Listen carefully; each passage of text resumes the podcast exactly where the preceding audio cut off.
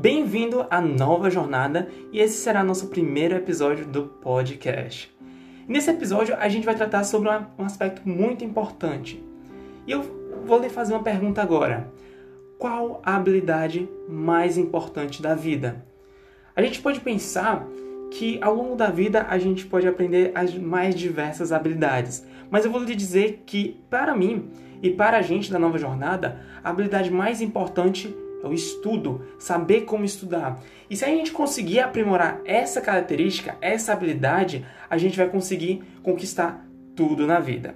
Então vamos lá e acompanhe esse episódio que está incrível.